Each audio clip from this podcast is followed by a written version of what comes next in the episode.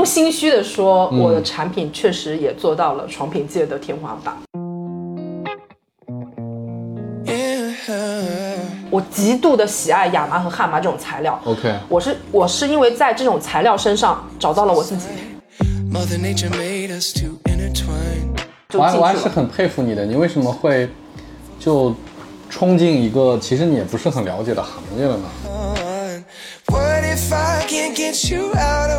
那我定了之后，对不对？他要给我发大货是吧？嗯。瞬间傻眼，大货跟现货完全不同。那怎么办？对啊，那怎么办因为我从来都没有在这个行业供应链工作过。当时我问那个面料商买了汉麻的面料，嗯他给我报了个价，我甚至都不知道这个价格是含税的价格。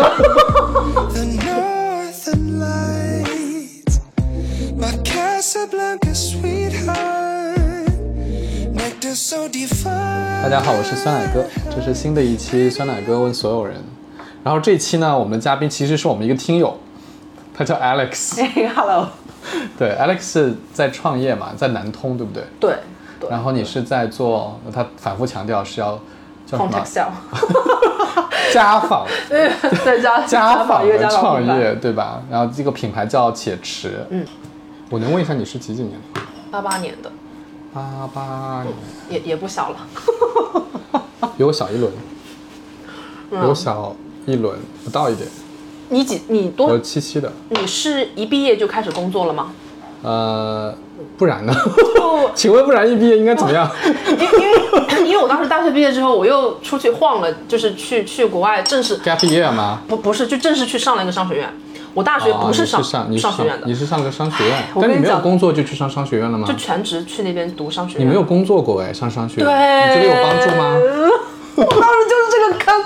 你是哪里？呃，澳洲。啊，你去了澳洲，OK。对，我跟你讲，这个就是冤大种的一一一段经历，就是你恍然回悟过来之后，天哪，我太浪费了。就是但是你回头现在想，可能有一些还是有用的，对吧？当然有用，就是我当时大学学的是对外汉语嘛，我在那边又不务正业的，又觉得嗯我肯定不会当老师所以我大学里面就在那边尝试各种的兼职啊，然后卖很多这种做很多这些有的没的东西，然后我觉得我应该很适合做生意，就是我的销售业绩永远都是比别人好，所以我觉得哎。你是你是家里面都是做生意的，对对不对？对啊，那就很很很。但是问题就来了，我我我那会儿就接触知道了 Four A 公司，然后我就觉你就去了 4A 得，然后我就觉得说，哎，那我要去实习。然后实习完，我就发现说，哇，品牌好高大上，好棒，我就看不上销售，就是卖货而已，啊就我看不上。然后我觉得那纯卖货谁都会嘛，那我觉得我应该愿望要做一个品牌对，好，从此进坑。我感我感觉你这个对，就是如果你的目标是做生意的话，你就是属于走了一条弯路了。嗯但是如果你是真的要做一个 brand 呢，也也不能说弯路。我是呃前两个月听了江南春老师跟刀姐那期播客，哦把我给拍醒了。为什么？我之前都还一直处在那种、那种有种不接地气的状态，就是情怀啊，你已讲很多经创业这么久了，怎么还不接地气 不啊？，这种接地气是你还是有那种，比如说我我呃，我花了很长时间去想自己的定位，想自己很多的价值观什么什么东西。比如说我呃，我现在定我之前的定我可能还会改，现在我很高品质的天然纤维，卓越的工艺，简单的设计。基于敬天爱人的类似这种巴拉巴拉的东西，嗯，但是但是然后后面我就听听到张南春老师说，很多消费品牌啊一上来就玩情怀，嗯他说是立不住的，嗯因为什么呢？没有实力啊。然后我就听他那些、嗯那段话之后，我发现、天哪！我花这么多时间研究定位，研究这些东西干嘛、啊？真是，你就做生意卖货啊先。所以我就就从那个时候开始，我突然又开始重新反思我之前所有的经历，所有的学习的东西，我就觉得我嗯我 可以不要骂脏话，就但是就是有一种天哪我在干什么？我我我我们还是稍微那个往回拉一下啊，那个，所以你你是从 Four A 出来以后要创业的，对，就从 Four A 出，那是几几年？呃呃，还有一段经历，我呃 Four A 出来是一七一六一七年的时候出来的。一六一七年出对。来，然后呢？然后我中间还去了设计公司，就是我当时是在乙方嘛，又是大的平台，啊啊啊你去了设计公司，对，所以我先去了甲方的设计公司，去你是设计公司做什么呢？你是呃做市场市场。Marketing yeah marketing 板块。啊就帮他们负责展会啊，很多这些东啊西。明白了对，嗯。然后你到那边之后，你就很沉浸式的去了解整个设计，是整个这嗯。它的一个一个小的品牌和团队，他们是怎么运营，怎么样去怎么样从零到一，然后又一到往前走的。然后我在那边待了两年的时间吧，然后呃看到了很多设计品牌啊，又去了国外的很多展会啊，嗯。你眼界一下子就开了。那你的品味啊，还有想法那些，你就就是你知道吗？就跟国际接轨了，开始。好，这又开始有问题了，就是不接地气了，开始，嗯，就是没那么接地气。嗯。我当时呃，然后我后面创业的时候，我又想是我应该选自己喜欢的东西，对。就是你你这样子更有热情，热情去做嘛。对啊，但是会有问题啊，你喜欢的并不代表客户喜欢的。呃是，你可以感染它和吸，就是你喜欢肯定是有理由的，对不对？对比如说我喜，我非我极度的喜爱亚麻和汉麻这种材料，我是我是因为在这种材料身上找到了我自己，就是因为这个这个麻的纤维是所有天然纤维里面最坚韧的，哦，然后它它的牢固度可以到你可能一只一根一根纱线，你拿手是拉不断的。亚麻有什么好处？好，这就是我喜欢它的原因。嗯呃，我为此还写了一段文案给他的，就是它首先有那种自然的垂坠感，是很美的。这种自然的你你用了之后你就知道了，反正你、嗯你已经拥有了，你就你就去体验它。然后呢，棉棉它你穿了棉就出汗或者什么之后，它会粘在你身上，对不对？对而且会发臭，对但麻不会。啊，为什么？就是它它的细细胞天然的就会跟别人不一样，啊，OK 然后它就会很很吸水性很强，啊所以它非常适合南方这种阴阴，然后又又阴阳又潮的地方去使用，所以我看到那种很干爽的看到热带地区的人会穿那种就是麻衣吗？我不知道，就是那种黄不黄、白不白的那种材料，然后也是就是单一，就是像衬衣一样，但又不是我们平常看到那种衬衣，是这种就是不是一种麻的材料？我不知道啊这 OK 就具具体要看因为啊那那边热带或什么，他们又有不一样的。所以它就是有垂坠感呃，垂坠感是视觉上的垂坠感。喜欢亚麻的人，啊真的是真心喜欢亚麻的人，他一定会喜欢陶器。陶瓷的那个陶，就是因为它比较粗，而且还有一个就是它那种粗天然的那种颗粒感。OK 就是你你你睡在亚麻或者汉麻上面，它有那种粗糙感，像按摩一样，磨砂那种按摩那种感觉很舒服。但是很多人不太习惯的。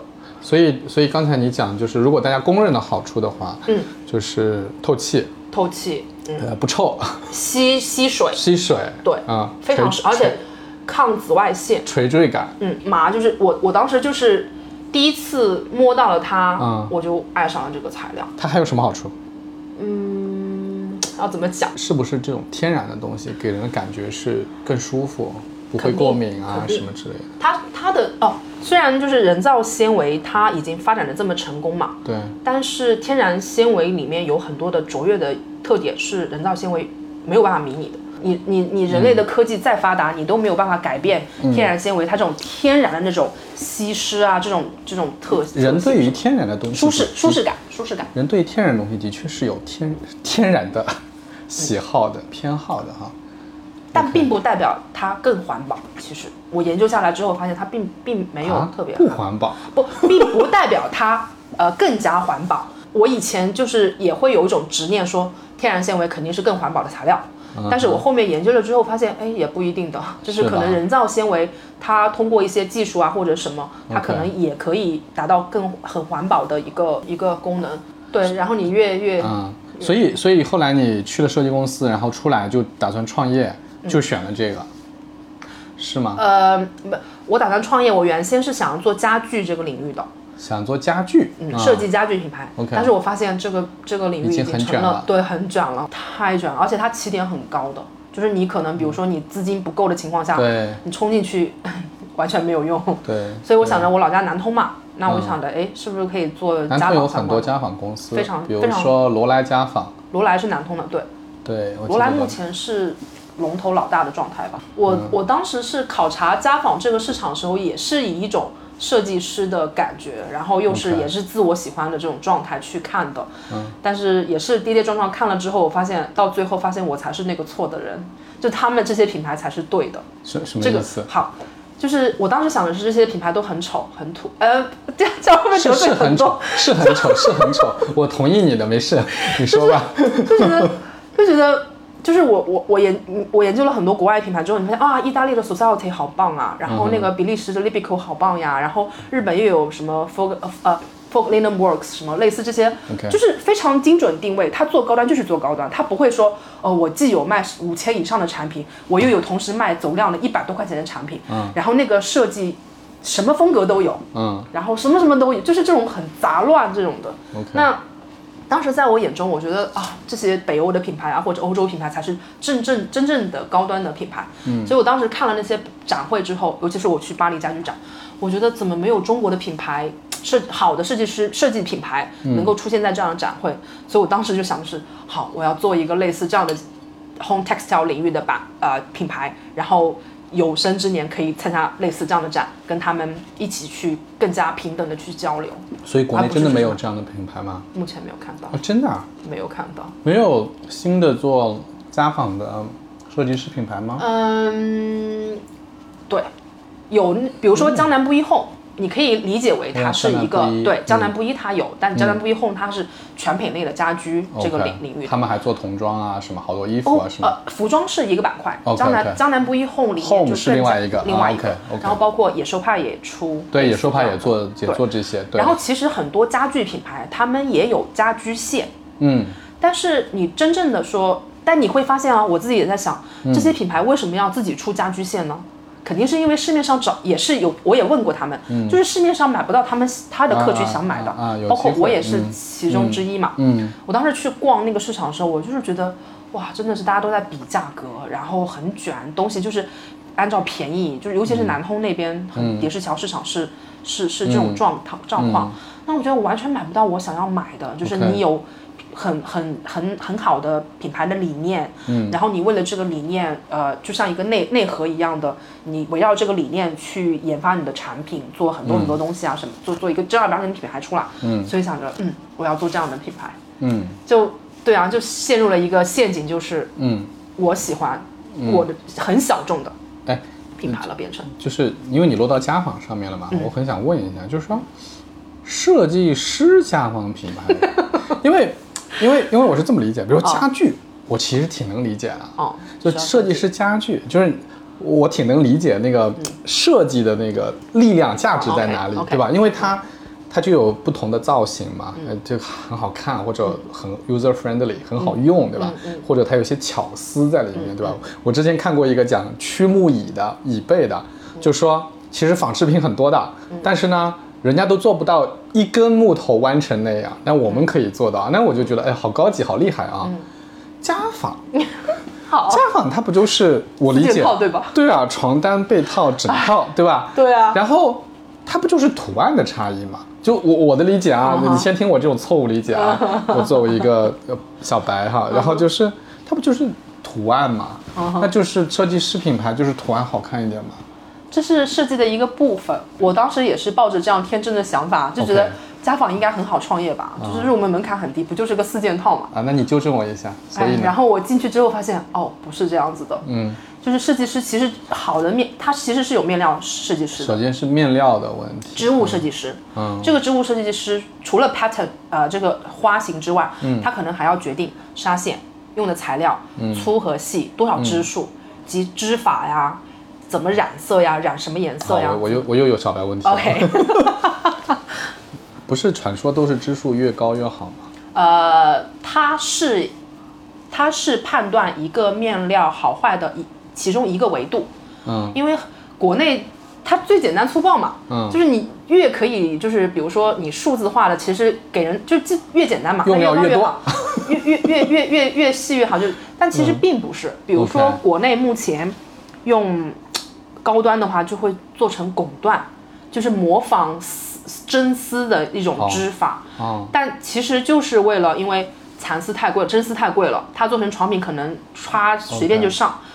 随便就五千以上万的，那你普通的客户是不会买的，所以它既要制造出这种奢华的感觉，又要便宜，所以就用全棉来替代了真丝，就是用很细的全棉做成用做织成拱缎的织法，然后就有了奢华，同时又可以很便宜，所以你会看。但是但是我跟你讲，家纺这个领域的坑是很多的，这个嗯坑指的是。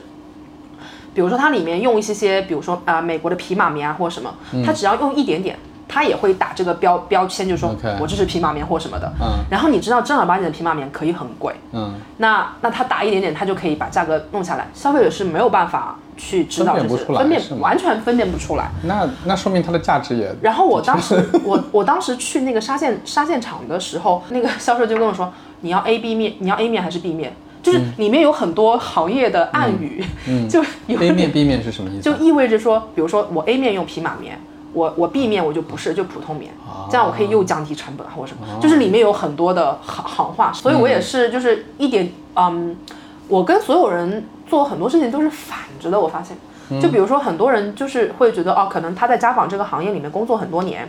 然后他觉得哦，我看到一个市场机会，然后我去创业，对不对？但是我是反着的，我是觉得哎，没有这样一个品牌，那我就去好了，然后也没有完全对这个行业对啊，我我这无知的状态就进去了。我还是很佩服你的，你为什么会就冲进一个其实你也不是很了解的行业了呢？当时当然我就想的是，？你了解吗？之一开始的时候跟你状态一样，也不了解。小白你们家不是做这个生意的 No，都不是我我当时也是，就是从完全一个小白开始，嗯，但呃，一个就是我真的很想创业，嗯，然后我当时就想，快三十岁了嘛，那我觉得再不开始，他妈真的就没有 没有机会了。那没有机会的话，我觉得那赶紧开始做，因为你你不管准没有办法百分之百准备好的，就是你最重要的问题就是赶紧去做，嗯，那你越快的去试，越开始去试错，它成本是越低的嘛，因为创业走的坑。你听再多都是没有用的，你只有自己去做。所以家纺创业不需要很多钱啊，开始。哎，如果你想要跟市面上一样的做法，那就不需要很多钱。这是大多数人的做法，就是呃，它可以，你可以从因为面料还有就是家纺，比如说是个成品，嗯，它上面有很多不同层级的供应链，嗯，你可以跟纱线厂直接对接定制面料，嗯，你也可以跟面料商采购它现货面料，嗯，你也可以跟成品的呃工厂买它的成品就可以了，就是有不同的维度。所以你的选择是什么？我是一点点往上走的。就是我刚开始的时候，可能比如说二零年、一九年、二零年的时候，我当时还不懂嘛，然后什么都不懂情况下，我是先买了成品，然后去卖的。那我就是就是可能同样的这个厂出来的产品，对不对？我帮他重新拍的好看一点点，高大上一点点，嗯，那我就可以就是感觉就像是我自己的产品在了。在哪里卖？在淘宝吗？淘宝，对对对淘宝还有朋友圈。那那但是会发现一个问题，你卖这个的时候，你没有任何的竞争优势。嗯，我就有客户办呃，就是当时就线被呃那个叫什么线上留言说，嗯，为什么你们东西是一样的，你的东西要比别人贵十块钱？然后我当时就觉得，无哦，法回答。对，这条路 这条路不可以走。对，然后我就差异化。对，然后我就放弃。好，那我再往上走一个环节，我从面料开始采购现货面料，那我贴牌我的就可以吧？这样的话我就不用囤那么多，但是已经开始有起订量了。起订量是递增的一个关系哈。就比如说你买现现现货从市场上拿，你没有什么起订量的，就是拿卖一套就是一件代发都可以，你没有任何的压力。那么你再往上走，你面料开始定制，就有一定的那个起订量了，三十套、五十套、六十套，面料定制就意味着你产品跟人家不一样了，对吧？呃，就是用他们的面料，然后贴上你自己品牌的 logo，、就贴牌嘛。哦，那还是一样的。对，呃，还，但之前的第一步是连贴牌的人家都不给你贴的。哦，OK，对，这一步是你还可以把自己的 logo 放上去。至少我是个不同的牌子。对，还有就是你可以，比如说有这么多面料，你可以自己组合呀，啊，对对不对对，它它也是一种方式，但这个的话呢，库存就稍微高了一点点，你可能承担一个 SKU 要三十套或者六十套或者类似不同的这个。嗯好，我我又会发现一个问题，嗯就是你你你帮这些面料，然后推、推这些面料，推这种材质，推这些东西之后，你又会发现，OK，这些老板因为是他的面料，他也会拿你的图给他其他的客户分享。啊，OK 然后我当时觉得也不行，好像，嗯而且还有个最大的问题就是你没有办法做到品控。嗯这个品控是指。呃，因为你随着慢慢的了解之后，你就开始建立自己，比如说且吃，我就建立我自己品牌的产品的标准了。开始，就是 OK，我要什么样的纱线，每一个环节做到什么标准和品质、品控什么东西，然后包括我的工艺要达到什么状态，嗯，然后我可能需要独立包装啊，就是类似这些东西，嗯，但是但是你会发现他们打样给你是这样的一个很我很 perfect 一个东西，然后你觉得哇太好了，价格还很合理，好就做这个我定了，而且我你知道我当时犯了一个最蠢的一个问题，就是嗯。我先拿了这个去预售，啊然后预售了之后呢卖掉了，啊。我再去跟这个老板去去去订货。啊。但是呢，我当时刚创业不久嘛，嗯就是一直很二很天真，就很开心的跟这个老板分享了这个信息。嗯，这个结果结果这个老板就宰了我一下，啊。因为他你反正都要在我这儿买了，对。歘涨了你百分之三十，对。你都没话讲。对，然后我当时就觉得天哪，嗯。怎么真的特别二，怎么就这么二？然后到这边就是，那我定了之后，对不对？他要给我发大货是吧？嗯，瞬间傻眼，大货跟现货完全不同。那怎么办？对啊，那怎么办？那客户要退货的吧？所以我要在这里，我要非常感谢我的第一批且持的种子轮用户，嗯他们就是觉得，他们就看到你说，哇，你好努力，嗯很认真在创业这件事情，他们很理解你，嗯，觉得说你也不容易，嗯我们没关系，就全部买单了。那那我很好奇啊，嗯，你最早的这些用户买单你的买你的东西，运气它的原因是因为你刚才说其实也是贴牌嘛，啊，对不对？一开始是贴牌的，就那也能卖啊，说明说明这个市场还挺挺好的呀。嗯，但就是品控不可控啊，因为家纺其实它跟家具又有不一样的是，它最核心的就是面料呀，你面料好坏直接决定了这个产品的好坏啊。那所以用户，你真获得用户的方式是什么？就是就靠详情页做的好看吗？No no no，这又是一段很特别的、不可复制的一段啊上像上天给了你一个礼物一样的。嗯因为因为我当时就沉浸在自己 产品人的那个角色里面不可自拔就是我要研究这个产品怎么弄怎么弄怎么弄。然后我我不是呃去了很多地方，买了很多品牌，看了很多国外展会嘛，嗯，包括还跟他们那些老板交流啊什么的东西，觉得自己的视觉理念想法都已经跟他们同一同一个可以可以、嗯可以交流的地步了，我再开始正式去做嘛。然后呢，我就发到了微博。这个时候，我觉得媒体的这种杠杆就起了、啊。起到了作用。当时正好有一个博主，他就搜亚麻和汉麻，就看到了我，然后他就关注了我，发现哇，我好认真的在做这件事情，所以他就私信我说，呃，我这边有一一个群群体，他们都是非常高品质的妈妈呀，或者什么，就是就是他们对反正对生活很讲究，嗯。然后要为愿意为好东西买单，嗯。所以就是你愿意跟我合作吗？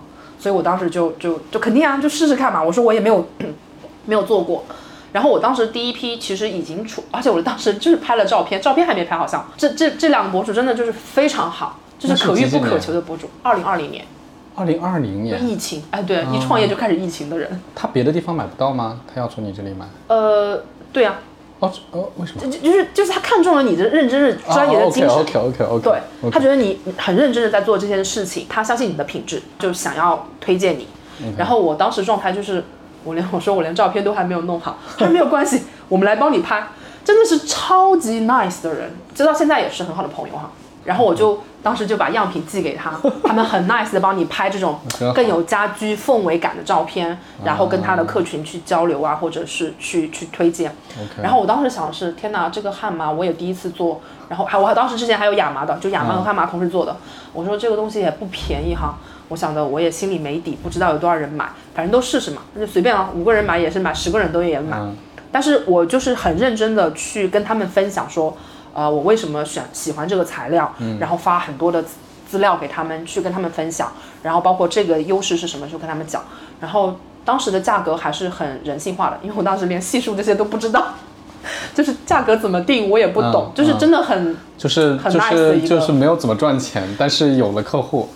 对，当时就完全都没有算什么样的价格才是合适的，真真的是你理论是这样子，但是你实际操作中根本就那个时候是无知的一个状态，对，因为有很多一不知道的成本。对 所以你就很，反正也是很小白的一个嗯。做、做了这样一个事情，然后很很很神奇的就是有好多客户买了，买了之后我一下子就有现金流进来了。你知道我创业启动资金只有十万块钱，十万块钱，对对，所以我在一些板块吃，就是比如说摔的坑，嗯比如说就是供应链这块，我我被老板稍微、稍微宰了一下下这种坑，但是我在另外一些方面又把它省回来了，嗯，比如说拍照。比如说平面，比如说文案啊，这些这些东西都是我自己一个人在做的。那那这就这就平衡了一下，所以你有了钱进账之后，你就又可以再做了。我因为我并不想看上去豪华，实际并不豪，并不好的这种这种面料所以那用我自己的要求和标准去做，市面上我发现没有这种现成的面料，因为贵嘛。那所有的面料商都是不愿意囤货的。那那你如果要你自己的标准，你得定制。你得定制。好，嗯然后就到了最 最头上开始定制了，嗯从纱线开始定制。嗯 这是我二零二一年就就是，呃，去年去年的时候是第一次这样尝试，我当时也是小小的试水。然后我跟你讲最神奇的事情，因为我从来都没有在这个行业供应链工作过。嗯当时我问那个面料商买了汉麻的面料，嗯，他给我报了个价，我甚至都不知道这个价格是含税的价格。对。你以为不含税？对，那还省钱了，帮你。没有没有没有没有，我还是拿按照那个税的价格给他的嘛。但是其实我我都没有问他要开票啊什么那些啊。这些东西，所以其实实际他多付了你。对我多付了，啊。就是有很多坑，是你越往前走发现是 OK，好吧，我我又刷了一个小坑，然后后面我就想是，我一定要跟非常正规的公司合作，嗯。就是对，然后这也是激发了我嗯每一个环节，嗯。就包括我当时也很。就是对环保这个理念非常的热衷，因为我自己其实就是一个非常环保主义的人，嗯。就可能跟之前的经历有很多的关系，就是我、我连喝矿泉水都不太喝，嗯嗯。就是觉得塑料瓶嘛，然后包括我每次弄那个呃一次性吸管，我就非常有罪恶感，嗯。觉得这根吸管可能 somehow 杀死了一只鸟，就类似这种罪恶感会有。那那我我当时想，如果如果我可以，我呃我的品牌还有我品牌的理念，我的产品。可以为环保贡献一份力量的话，我觉得这是一件非常非常好的事情。嗯，然后我也围绕着这个这个这个点去做了很很多的产品研发这方面努力啊，或者什么。嗯，我当时选悍马也是这个原因，包括我当时选有机棉，所所以所以也是出于环保前面其实还没说呢，就汉麻哎呀跟亚麻的区别是什么？它们像亲戚嘛。嗯。那亚麻，如果你从来都没有用过麻这些材质的话，嗯，其实我觉得更好，我个人觉得哈，就是更好的入门的话是汉麻，因为它的细胞壁跟亚麻是不一样的。那亚麻它起源于欧洲嘛，嗯。所以它的这种粗糙感，如果你从来都没有用过的话，是一开始可能不一定习惯的。嗯。但是如果汉麻的话，它就很没有那么温粗糙。润，啊，然后，因为我当一开始的时候是亚麻和汉麻都有的嘛，因为我自己也不知，就是不知道，因为我自己是很喜欢麻的，所以汉麻和亚汉麻和亚麻我都很喜欢。那客户我不知道，所以我一开始是两种都有的，我就让客户去体验，我说你们你们来说吧，选哪个？后面体验下来发现汉麻他们更喜欢，所以我就做了汉麻。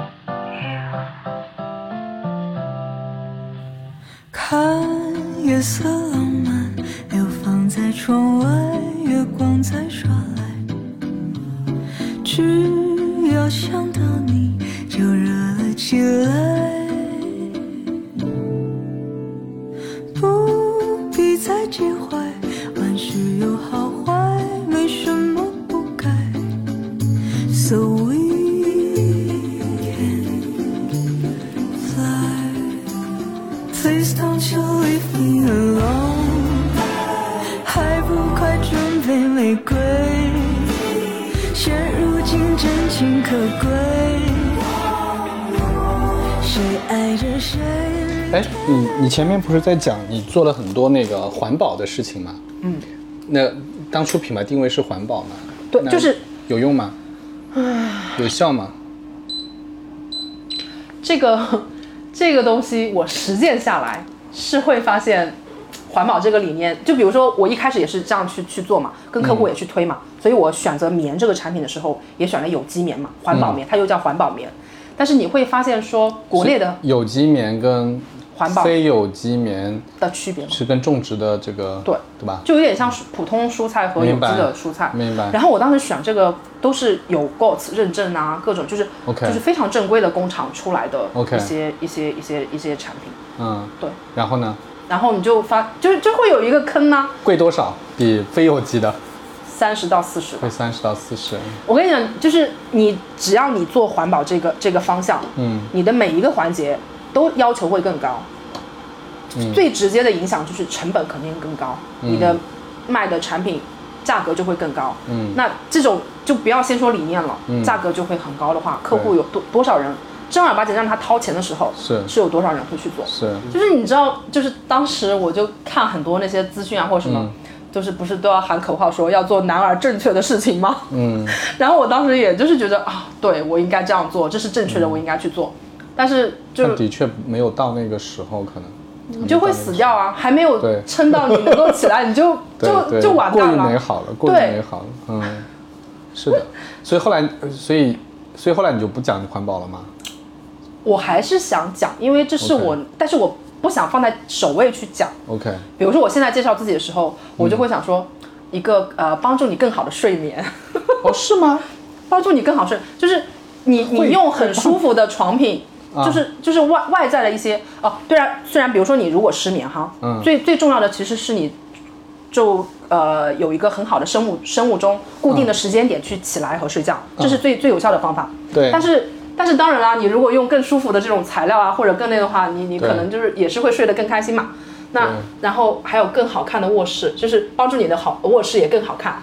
这也比较间接。第第三第三点才到环保，就是顺便环保的一个 一个一个。哎，可是你最开始的时候不是说你做要做一个设计师的家纺品牌吗？虽然好看啊，哦哦，好看也在里面。对啊就是包括包括我当时有分享很多国外的一些他们卧室怎么搭配啊，嗯，就是他们床品是怎么放啊，然后很有层次啊，就是颜色怎么跟卧室其他东西呼应啊。因为可能国内还有很多人对就是亚麻这些不了解的话，其实他不知道说，其实白色跟鱼露色才是最经典的颜色，然后也最好搭配，就是本白色没有染过色的颜色，就是百搭。嗯他们就会对白色有很大的误解啊，或什么然后我就会。对，然后我就会分享很多的案例给到他们看，说哦，OK，这是很好看的，而且你可以用，其实你是可以用漂白剂去处理它，所以从这种角度来讲，它永远都不会褪色，因为它没有颜色，所以它反而是更好清清洁的一些一些东西。嗯你就要花很多时间去跟客户讲这些东西。嗯对，当然我就很感谢这些客户，这些客户就就就是这些老客户对于且池就是复购率非常高。你知道有有有我遇到过好几个客人，就是他知道他他之前是被价格劝退，因为在国内你确实大家都比较认同接受，比如说一千以下的床品，就五六百啊、三四百啊这种七八百这种，撑死了吧？四件套吗？对，就是床品四件套。四件套，你们是卖多少钱？我最便宜的要卖卖到一千六，还是有几1600年的。OK 汉麻的话可能要卖到两千七、两千八的样子吧。OK，对，其实其实系数不高的，只是因为真的成本太高了。且 迟，对，姑且且迟。为什么为什么起这个名字？当时也是觉得说要做男儿正确的事情，为什么男儿为什么且直就是男儿正确的事情？因为男儿正确的事情就比较慢呢、那慢的话，就是你就哎呀，反正我知道这件事情是很很慢的事情，它不会嗯一下子就会起量，或者立刻就有很多现金啊、很认知啊、对客户被客户理解啊或什么的，所以我就想，那就那就姑且慢一点点吧。嗯，我看到了，环保四件套，两千五百七十块钱。嗯，雨露，雨露色的不同的，啊，这个就叫雨露。对啊，就就很很小众变的。哎，我可以不心虚的说，我的产品确实也做到了床品界的天花板。目前，是吗？嗯，你你你的天花板的标准是什么？好，所以就是首先面料啊，面料面料你嗯所有的供应全部都是最好的供应商，这也是感动了我自我的很多客户的原因。他可能一开始的时候被价格劝退，然后他真的拿到你的产品是很有诚意的产品，哎，你回去拆那个包包装，你也可以感受到我的诚意的。就是他在他他拿到之后，然后用完之后，然后他还去线下对比商场对比，他发现你真的非常良心的时候，他就变成了忠实的粉丝。这种忠实到，嗯，每一个材料、每一个颜色，他全部买，然后他还推荐给朋友、家人，所以我之前的这些客户、老客户，真的是要非常非常感谢他们的。你现在生意怎么样？现在生意吗？嗯嗯，你要说自然流量的话呢，很难。嗯就是我我到目前为止，淘宝直通车啊什么那些流量，我一分钱都没有投，，OK，所以我之前的流量全部都不是淘宝转化来的，都是靠反而反而是通过对公众号，然后私域的一些客户啊或者什么，因为他其实是需要花很多时间去跟他们讲的。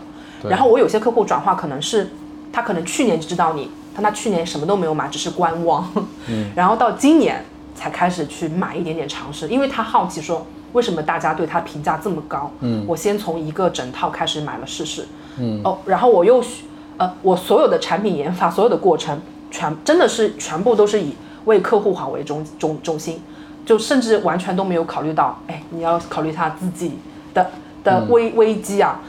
所有的床品，大多数床品他们都会四件套卖嘛，一套一套卖，这样它的 SKU 是非常好控制的。嗯，但是我所有床品全部都是单独单独卖的，就是你可以买一个整套啊你可以你也可以你也可以嗯自己单独搭配，嗯因为很你一套的话就是有点像捆绑销售，你知道吗？嗯，那对于我来讲，我自而且单价会比较高，对呀、对吧？所以我就想着说，那就干脆全部拆开，拆开来嘛你也可以就是自己自由的去搭配。因为我看你卖的最好的那个好像就是一个，也不是最好，就是，反正就是什么汉麻单品，对，就是什么冰水蓝，二二春夏新款百分百对对对汉麻床笠，对吧？床单床单床笠笠款，嗯就是有很多不同的 SKU 嘛。OK，你可以看里面宝贝下面的很多呃评价，哦真的都是客户都是客户自愿去去打 call 的。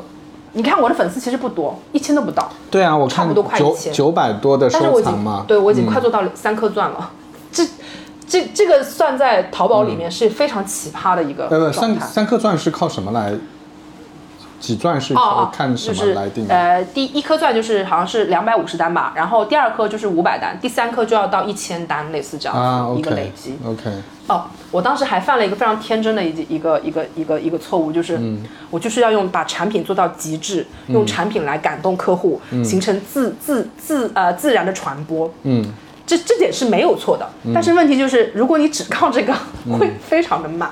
那我就没有把营销的这些费用算进去。但是我觉得你还是还是需要预留出一部分的费用。你要让产品有机会说话，否则的话只能靠，嗯，用户自己感知有点难，对吧？对你得创造出一些可以可以传的东西来。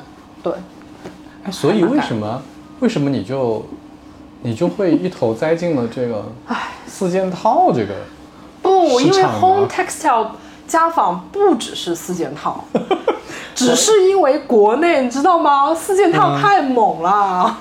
主要哎呦，那我看到你做盖毯、围巾、抱枕、收纳袋，没有，我是很想要做，呃，我未来其实其实脑海里面是有一个产品的一个框架在里面的，其实呃，它是一个呃全品类的家居的一个家居的概念，因为我看了很多国外的，呃，但这种品牌又是为他们的生活方式服务的，这个跟生活方式很有关系的，比如说、他们真的很舍得花五六百块钱买一个抱枕，你会吗？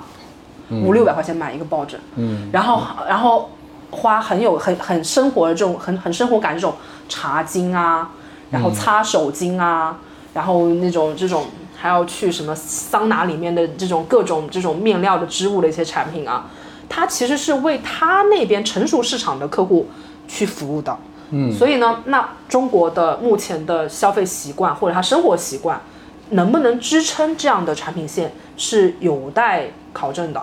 比如说那个围裙，你会花好几百买个围裙吧？也不一定的，对不对？嗯但是亚麻其实你面料的话，可以做很多跟织物相关的东西，当然也要看厚度、支数不同的东西啊。但是你做出来这些东西是你自己觉得好的产品，但并不是客户的生活方式，他生活的习惯里面会用到的。那目前就是床品是最明白了，最需求量最高的。明白了。衣服不是吗？衣服不会有吗？我汉麻做的衣服，哎呀，但是你知道吗？又涉及到供应链的问题了。其实我已经研发了一些产品，连打样都打好了，但是我就会发现，我原来，呃，就是发现供应链完全是两条线嘛。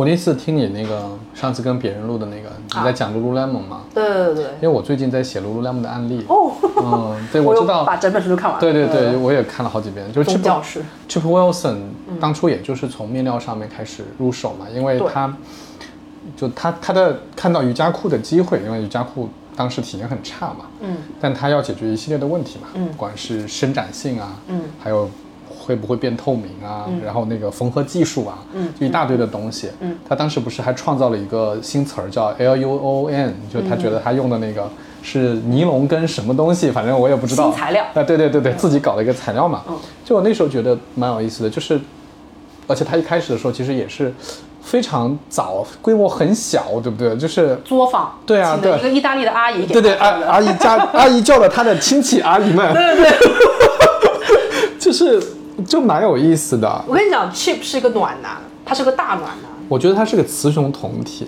你有没有觉得？就是他他很 care，他他本身是一个长得五大三粗的对壮汉运动员，但是他有很多的表达，他对女性的那种心理的理解，然后什么又又很细腻，非常细腻，对对对，很暖，很神奇。对所以后来我们就说，厉害的人可能都是雌雄同体的，就是都有这种两边的这种。我觉得 Chip 他是一个很善良的人。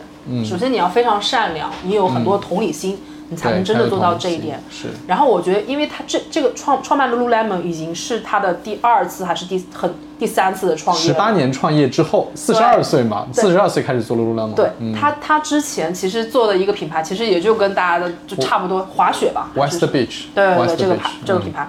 然后他觉得后面他想要做另外一个方向的时候，发现拯救就是原来的公司是没有办法做成他想要的状态，所以他干脆就卖了嘛。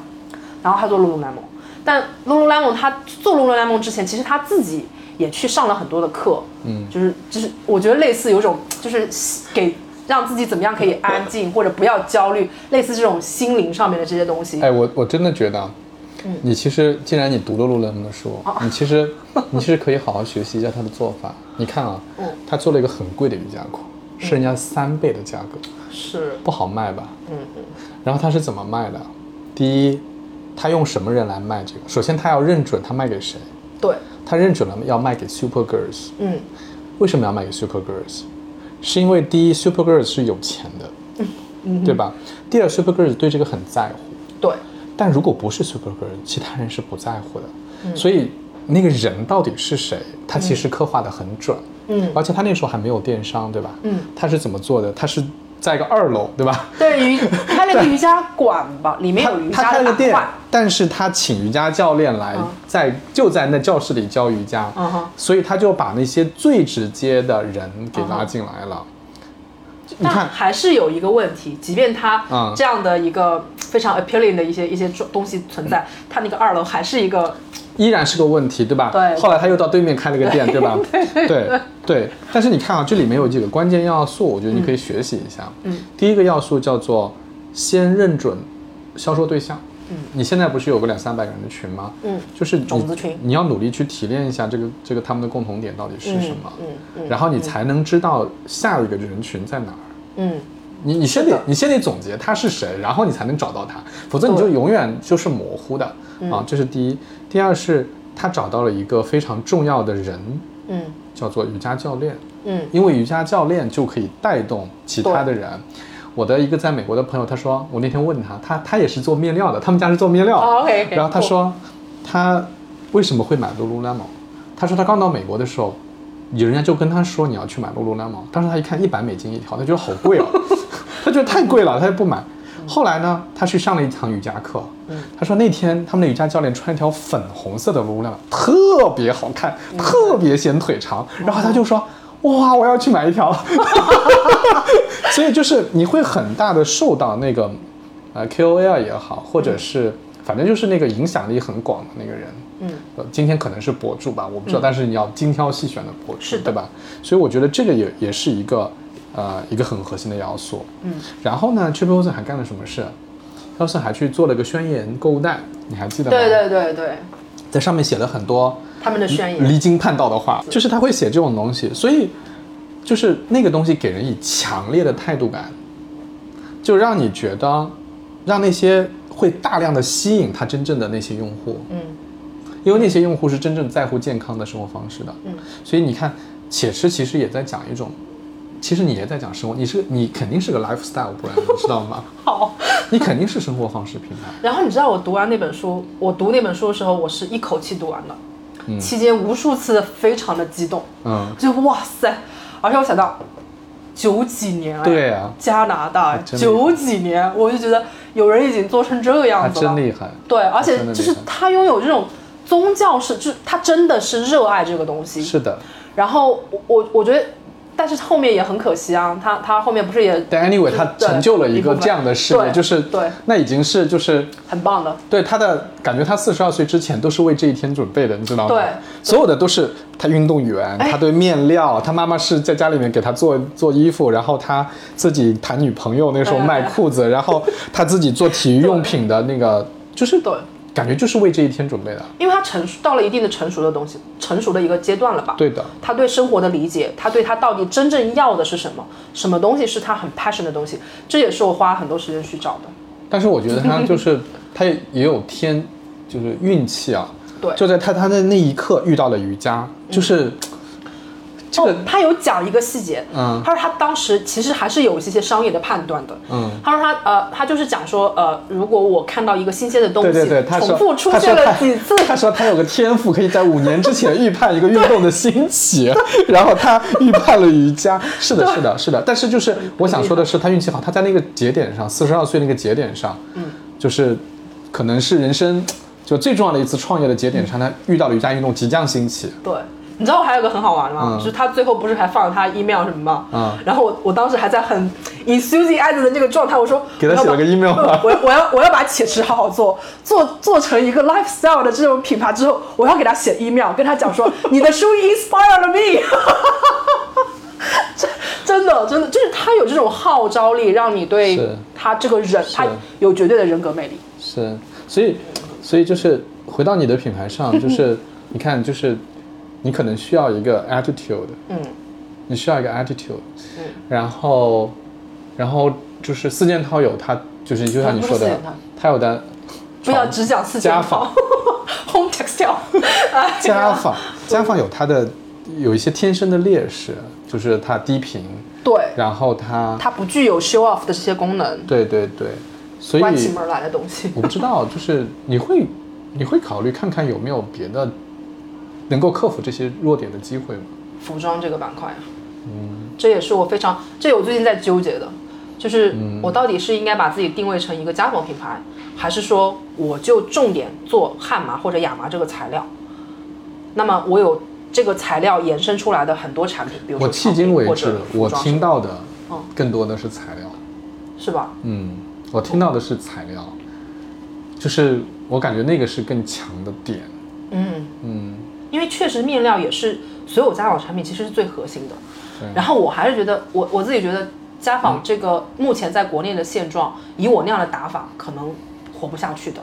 嗯，因为它大家就是不愿意为很贵的床品买单呢、嗯，也不一定。我是觉得将来会，大家会愿意为更贵的床品买单，但是前提是，更贵的床品真的给对他们来讲，他们可以感知的价值，嗯是有的。就那个价值到底是什么，我们得提炼出来。如果我们能提炼出来，我们就能卖更贵的床品。但是如果我们始终提炼不出来那个最强的价值，那这个上面就会有问题。然后还有我确实需要解决的就是低频，这也是为什么我已经就是开发了服装、一点点哈，就是试试水的这种，我还没有正式去量产，因为供应链不同的原因，我需要解决其他的问题。衣服的确是最最明显的高频的产品，在嗯，材这个材质上面。你你会发现很多品牌，我今天去逛了一下，我很有一段时间没来上海了，然后我就去逛了一下，我会发现一个内衣品牌内外，嗯，它线下店新品上全系列的服装了，嗯，所以我今天还发了一个感慨，我说，难道面料界宇宙中所有的就是尽头就是服装吗？他原来是做内衣的吗？对，它只做内衣啊，后面出了什么运动的一些、一系列东西，嗯，现在是全品类的服装哦，你都可以把它理解成一个服装品牌，顺便卖内衣了而已，嗯，然后我又所以你看，品类的界限是很模糊的。重要的是你有没有顾客，对有没有忠诚的顾客。顾客其实会愿意买你的新的东西。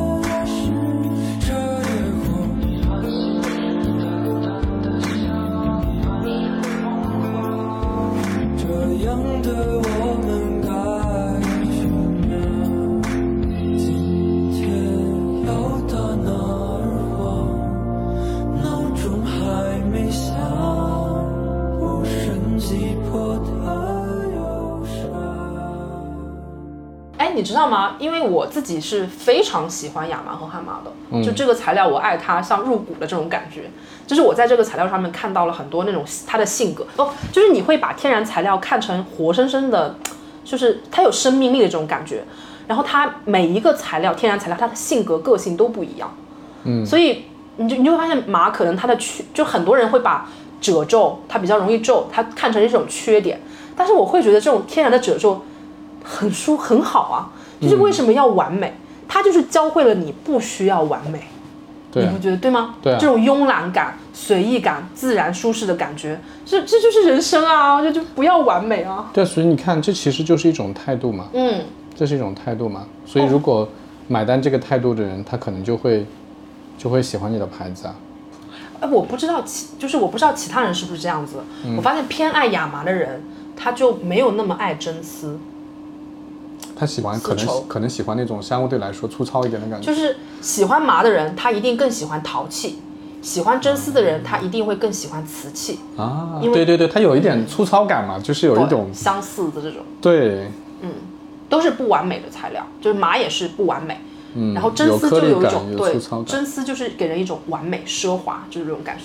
然后你你发现吗？中国不是当时就是瓷器，嗯就更更特别精致啊，就感觉这个东西特别精致。对。嗯，但是你会觉得麻也好，陶也好，更原生态，对吧？更接近自然。嗯，是不娇贵吧？我我我我我每次看到真丝或瓷器，我会觉得，哎呀天哪，我会不会破坏它，或者怎不小心把它弄坏？嗯，但是麻和陶，我会觉得啊，随便用，就是我我会我会觉得，呃，做产品人更幸福。嗯，因为你研研究产品的时候，是你沉浸在这个过程中，就是很幸很开心的。但是到我觉得营销人是很 很惨，真的很惨。就就是你突然，我哎呀，我原先就是退回到南通去，就是为了我想要潜心闭门，就是类似像是我潜心要研究这个产品，好好的去打根基做这些东西。所以我就放放错过了很很多营销的一些机会吧，品牌宣传的一些机会吧。因因因为那种状态就是我很 focus 在这件事情上面，然后然后我突然现在要变成营销人，其实我一一开始是有点不太适应的。我觉得，我觉得就是我听你讲，我就觉得你不要把营销给太妖魔化了，就是你不要把它想的那么重嘛，就是哦一一步一步来嘛，做一点点动作，做一点点动作。其实你也不要把它想象成一个特别要扭曲自己的事，就我觉得它可以是个很真诚的事情。你你知道原因嗯是什么吗？我觉得很有可能是因为我之前的之前的工作经历的关系，太虚伪了，太他们太虚伪了，你不要不要你不要受他们的影响，就是营销是可以很真诚的。就比如说像 Lululemon 是吗？对啊，就是你你看那个 Chip Wilson 在说，他做的最重要的品牌内容就是在宣言购物袋上写宣言了。嗯，他半个小时就写完了。为什么半个小时？因为那些句子都是他平时脑子里想的东西，他就把它写出来。嗯，就是我觉得就是可以是很真诚的，就是我觉得它是一个什么牌子，我觉得它应该宣扬一个什么理念，我觉得它应该跟谁对话，我就我就把这些东西写出来。可是你知道吗？这就你又会面临，呃，比如说我会，我当时也看了刀姐的文章，嗯 刀姐有一段就是我我还把它截图下来，就是你要想清楚，就是你要顺人性还是逆人性。嗯，对啊，不要逆人性啊。对啊，但是比如说我宣扬这些东西之后，里面有很多，比如说环保这些东西，其实是逆人性的。所以当时他那句话就是，除非你想清楚，你真的你的客群就是要要要对啊，要瞄准的就是那那一批小波很自律的人，对啊，要不然对。所以我自己也在想说，比如说我讲的这些故事啊，或者什么，嗯。我担心成为那个逆人性的。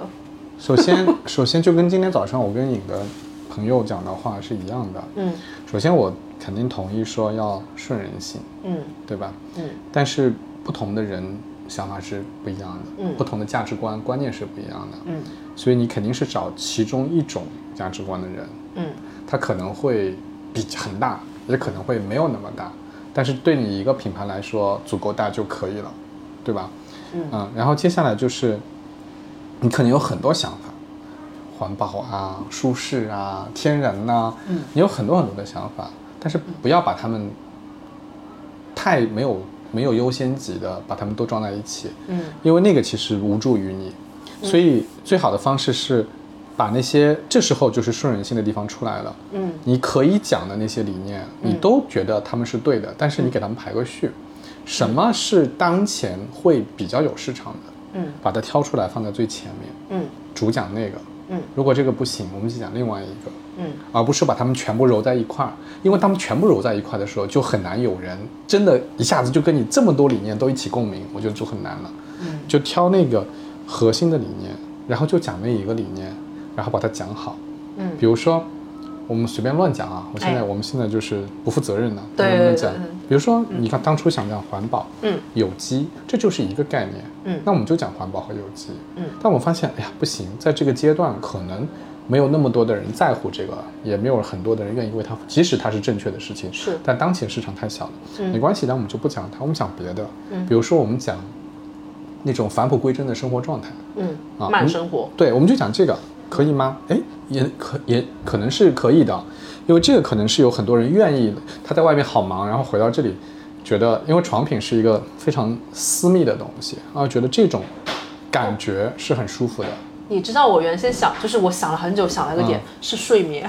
嗯，但是你不助眠呢，有一些是直接跟睡眠有关的，比如功能食品。嗯茶它是跟睡眠直接，比如香薰啊，嗯这些精油啊什么，它可以直接相关，但床品没有那么直接相关。其实我不太建议你把你的床品过多的跟嗯，特定功能相连接。明白。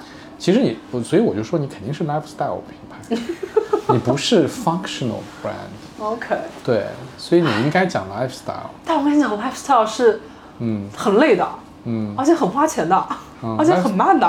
，lifestyle 就要就要塑造场景嘛，嗯所以，博主是一定会对你有帮助的。嗯因为他们会给你带来场景。Anyway，反正我我自己觉得，像你们这样的，像你这样的一个品品牌，其实非常 lifestyle。你知道为什么我今年就有点急了吗？嗯是因为之前我没有给自己 KPI，但是现在这么多库存，你怎么办？嗯然后好，那你到现在都还没怎么赚钱，你要不要活下去？你怎么活下去？所以我自己也，你知道吗？我我为了这些，就是，哎，就是也是给了自己很多包袱，就说，哎呀，我到底要这样做吗？我到底要不要是不是就是是线下经销商啊这种模式啊什么的？因为我没有实体店，那这个东西我要怎么样让客户去体验呢？这是活生生的这种，这真的是面临着你的选择。那你怎么办？那你如果是一旦走线下这种经销商模式的话，你的系数乘以再乘以二，就是你要在线下去线 p 下 o s o n 讲的所有的问题，你都会遇到的。对，所以所以就是我我觉得真的回过来想，就是你的这个读一遍去。你的这个 材料，你的这个材料是需要讲的，是需要沟通的。嗯非 DTC 的模式没有机会沟通，对是不会好的。嗯所以你一定就是 DTC 真的是对你来说特别合适。嗯但是你要你我我感觉啊，就是你现在缺内容，嗯，就是你你的内容太单薄了，对你缺内容，你缺。我我不知道用是哪种方式来，是通过博主来创造，还是你自己来创造？但是都你要都要。你需要更多的内容，嗯。更多的内容才能打动人，才能让更多的人帮你传播，这些东西才能撬动这个杠杆。对的，所以你现在需要这个，还有另外一个，我的产品一定要有高频的产品，哎，就是服装一定要上，这是我最近想了很久，我一定要做的一件事情，嗯。就是因为服装线又，哎呀，另外一条供应链又有更多的坑。所以我就一直都是很犹豫，因为我当时在研发床品的时候，我就已经很辛苦了，嗯就觉得哇天哪，打你不要小看只有三个颜色，我是从打样了一百个颜色里面选出来的最后的三个，但服装可能又更复杂了，你又服装设计这种，很很多细节的，更多细节的东西。它我原先也会觉得服装有什么难的，但是你歘一看，不同的尺寸、不同的材料，你的 SKU 就很可怕的。我觉就得比床品复杂很多嘛。会很复杂。对啊所以我跟我的那个呃设计师，他也是上海的一个品牌，哎，我给他打个 call 叫 Off Pickers，嗯。他他也是就是在做自己，然后就是呃做他认为好的产品啊或者什么 OK 我很欣赏他，很有才华，所以我跟他合作嘛。然后我当时就跟他说，我说 Evon，我说我现在我就问他，我说你有没有想要再做一个品牌，就是走量的，我们要不要合作？然后然后宇王他就跟我说，他说，哎呀，我跟你讲，如果你在你你你研究了服装的话，你又会发现，你你是另外一个方式，可能也会很多问题，很多困难的。他说你，哎呀，你下次来上海，我们再聊一聊嘛，我们聊哎，聊。我觉得我觉得你先别急着上服装吧，就 是就是，我觉得未来可能是要上高频的，但是你现在既然床品到这个阶段啊，你应该试着先，就哪怕先不去考虑高频低频这个问题，还是会有很多人要换床品的嘛，至少他一次要换的吧。就是在这种情况下，你看看你有没有机会通过我们刚才讲，就是内容啊、博主啊、场景啊这些东西能够能够推一下。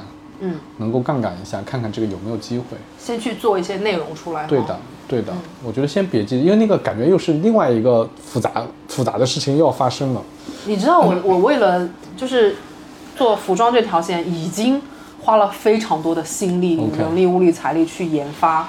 然后哎，我又看了小马宋老师的书，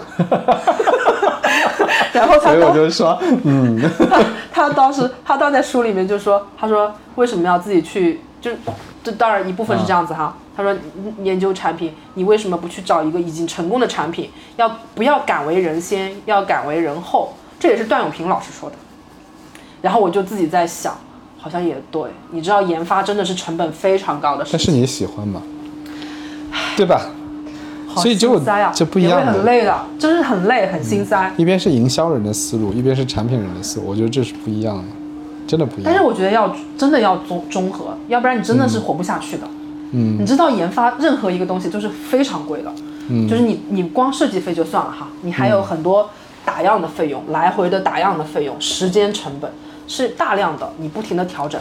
我我当时就是比如说家居服，我只有可能五个 SKU 五个家居服嘛，我调我们调整了好多轮，光一个领子怎么做这个领子就改了好多稿，唉，太累了。你你又要备货，面料这边你要采购面料对，然后服装这边它也有起定量，它所有所有东西，我觉得 给我很大的压力的就是三个字：起定量。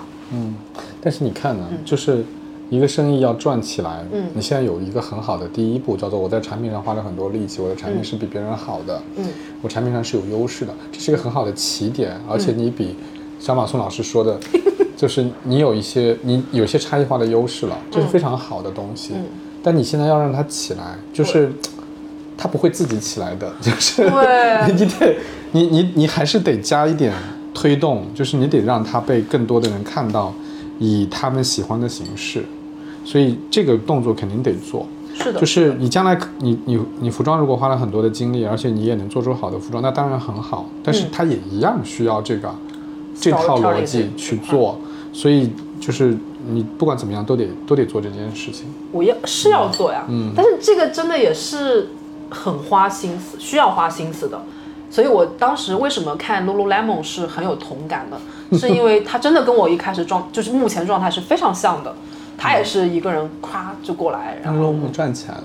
对，就是 Triple Awesome，他不是说嘛，有一天他突然发现，单店销售单店单月销售过百万美金了。你想想，这开始是三万美金，后来是多少美金？就是他发现他已经赚起来了。他为什么能赚起来？是因为他那个模式，他有一个商业模式已经已经能够成功的赚起来了。嗯他有品牌的内容，嗯他有品牌大使，嗯对吧？嗯他有门店销售的这套逻辑，嗯它全都赚，然后然后他有产品，嗯对吧？它这套都赚起来了。那你今天你也有渠道，你是天猫的店，对吧？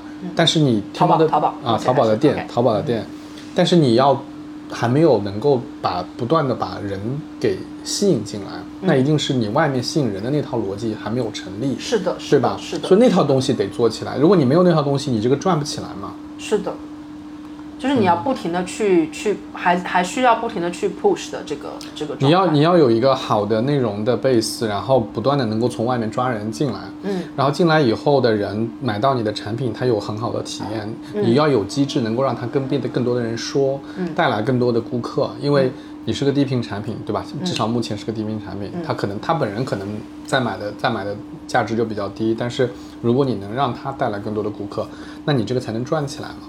是的，嗯，你知道我很多客户都是拿到实物之后，真的是被、就是觉得哇，还有人这样做产品的，嗯就是颠覆了他在淘宝店里面买产品的体验。，OK。我一开始是哦，就是我寄给客户的话，外面还会包一层牛皮纸啊什么的。所以这些要可视化呀，这些要让人看见呀。现在只有那个买到的客客户看到了，对，所以他们才愿意打 call 啊。对啊，你要让那个，你还要让那个没有买的人也看到这个。你体验一下。我我这也是为什么我希望你可以体验一下。好的好的因为我目前店里面的状态是百分之八十都是女性客户，嗯然后这些客户啊全是一线城市，嗯，上海、北京你可以想象吗？第一跟购买力有关，对第二跟生活状态有关。认知。然后为什么是？女性？因为女性对这些东西比较敏感，对男性相对来说就没有那么敏感嘛，对，对吧？所以我当时我我看着我自己的后面的数据的嗯时候，我就在想，天哪，苍天，我拿什么去打这个市场？嗯，这些都是兵家必争之地啊。嗯，你要做这些东西，是不是都得有很还要很多？我又没钱做，你想我是十万块钱赚到现在的，但是你不是跟那些，你不是跟那些，嗯，江南春老师 说的那些牌牌子竞争嘛，OK OK OK，对吧？？而且就像你说的，如果床品这个市场其实还没有很好的升级，嗯哼，那这这个领域里面你是有机会的嘛？你会发现今年就很明显的，我就会变得比之前会焦虑很多，你就有了很现实的这种成本的压力啊，库存的压力啊。但没关系嘛，我就说了，你已经做了第一步了嘛，嗯，对吧？其实很幸福的第一步。产品有很好的提升，嗯那接下来就要做第二步、第三步，可能不是你原来最兴奋的，但是它就必然就是它要为你的那个第一步来服务的，嗯嗯，还是要肯定要做的，对，好呀，多久？聊了多久？两小时两个多小时。，真真好。好了，那我我们我们今天就这样，好吧？好，谢谢 Alex 今天，谢谢薛老师，我要叫薛老师。拜 拜拜拜。OK。